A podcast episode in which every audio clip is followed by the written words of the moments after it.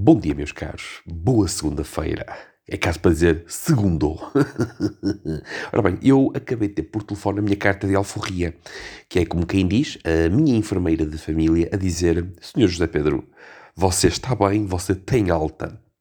Alta de uma doença que eu não tive pela primeira vez na vida. Eu não tive. Mas isto começa há oito dias atrás, com ligeiros sintomas gripais. E acreditem que em mim, coisa rara, é dor de cabeça. Só que eu há oito dias, ok, os meus sintomas de Covid-19 foram dor de cabeça. Uma ligeira, moderada dor de cabeça.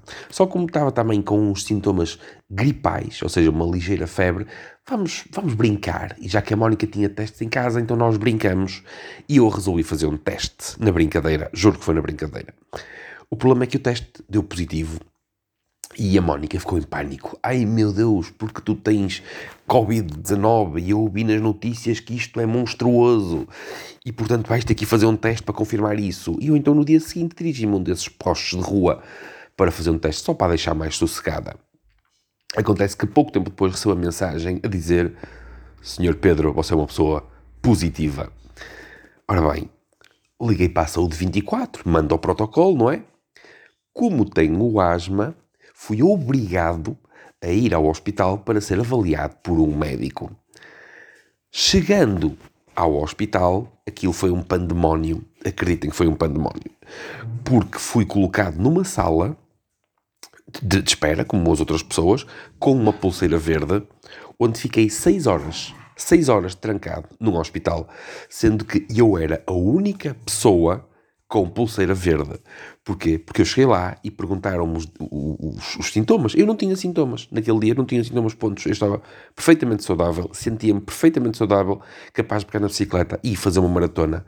Então, como era a única pessoa daquelas 12 pessoas na sala sem sintomas, pulseira verde, sente e espera. Ao fim de 4 horas, fui chamado pela médica que me questionou o que é que eu estava ali a fazer. Eu disse, Lá expliquei a história toda. Ela disse: Mas se o senhor deu positivo, o senhor não podia estar sentado ali na sala. Eu, doutora, foi o que o enfermeiro me mandou. Primeiro erro.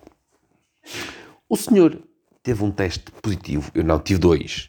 Então porquê que aqui lhe fizeram um teste PCR? Doutora, não sei. Mandaram-me fazer um teste PCR. Mais um erro.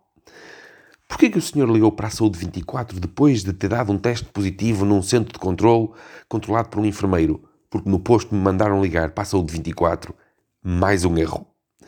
Ou seja, aquilo que eu aprendi de toda esta situação de Covid é que ninguém faz puta ideia do que é que está a fazer.